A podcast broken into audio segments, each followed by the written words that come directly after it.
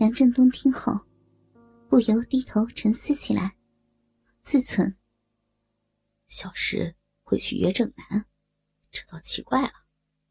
要是关于孩子的事儿，也应该和我说才是啊，又怎会去和正南商量？想到此处，不由纳闷起来，向桂儿道：“好吧，我且去看一看。”来到屋后的花园，我见妻子坐在一张石凳之上，心想：妻子既然约了正南。现在可不便上前见他，于是放低脚步，走到一个花坛后，屈身隐在该处，打算看个究竟。呃，什么事儿啊？梁正南同时望向他，竟发现他双眸满是泪光，不禁为之一惊。大嫂，你哭了，到底发生了什么事儿？是不是大哥和你？林小诗连忙摇头：“不，不，我和你大哥没有事，只是 只是什么呀？”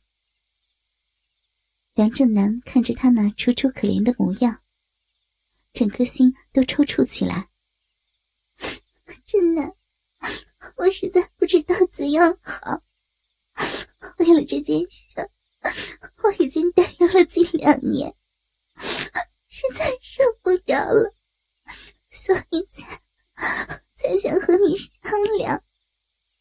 是啊，你就说吧，只要我能帮上忙，一定不成问题的。就是就是关于小孩子的事，你大哥他他……林小诗支吾良久。才鼓足了勇气，将梁振东难以受孕的事说出来。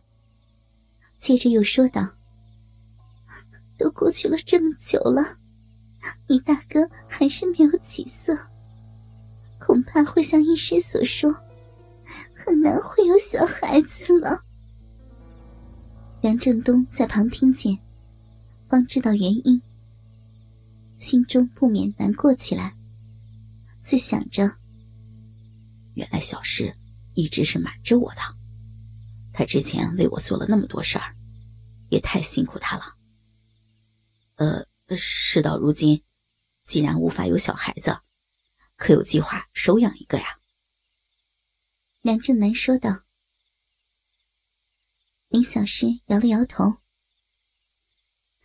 我也曾想过，但是这样做，孩子归根究底。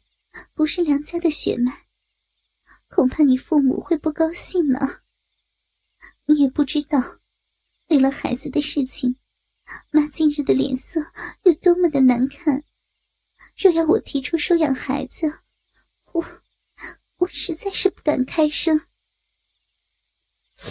这倒有点道理。母亲向来头脑守旧，必定会不高兴的，说不好。还会断言反对。如此来看，确实大伤脑筋啊！正南，我我倒有一个方法在此，只是……林小诗说到这里，一张俏脸早已盖满红晕。啊，有什么好法子？大嫂直说好了。梁正南追问道。便是，便是想你为大哥完成这个责任。林小诗轻手低垂，说到后来，已羞得几欲不闻。但两个男人仍是听得清清楚楚，尤其是梁振东，几乎不敢相信自己的耳朵。这样说。不就是一个大绿帽子要盖在头上吗？梁正南同样的惊讶不已。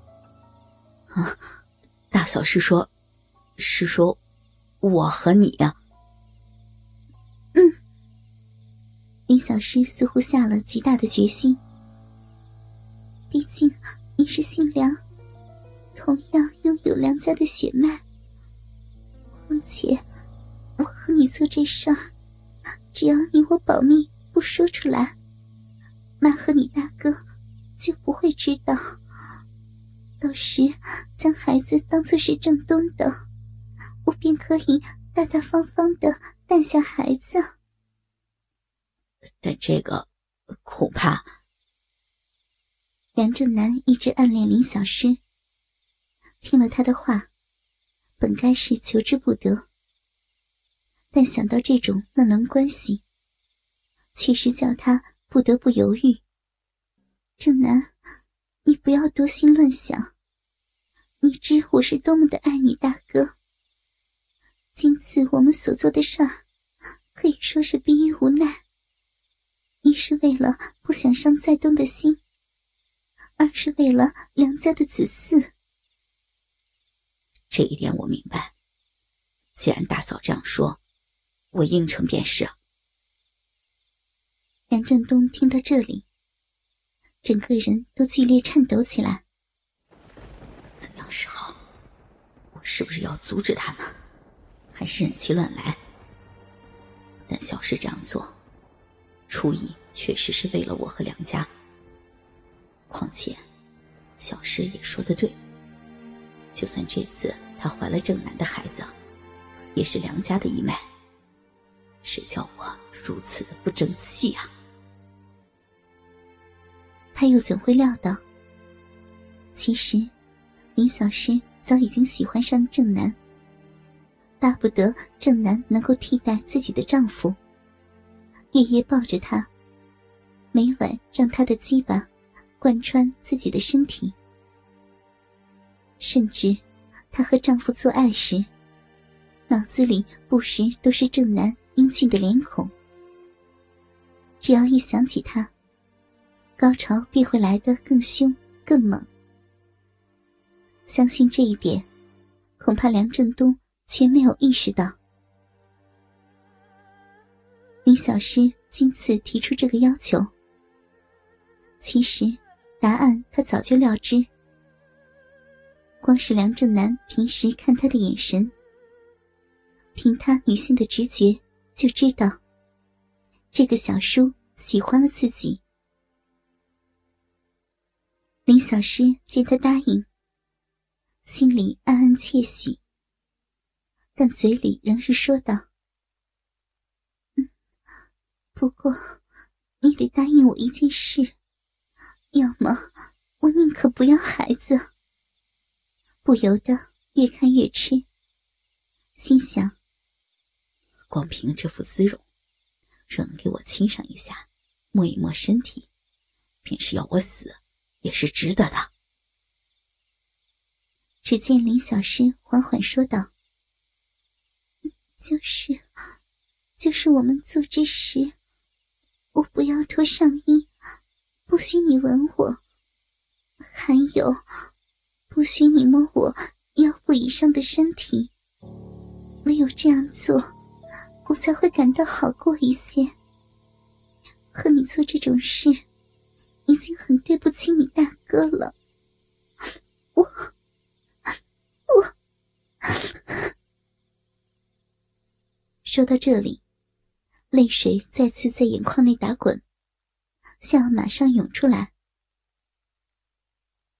林小诗很了解男人的心理，越是容易获得，就越不觉珍贵。况且，扮演半路的美女，最能激起男人的性欲。只要自己张弛得法，必能把梁正南弄得失魂落魄，臣服在自己的美色之下。梁振南见他溢泪欲哭，心里也自一痛。这一痛不知是为了他，还是为了心中的嫉妒，连他自己也理不清楚。令他想也不想，便点头答应了。好，我一切都听你的。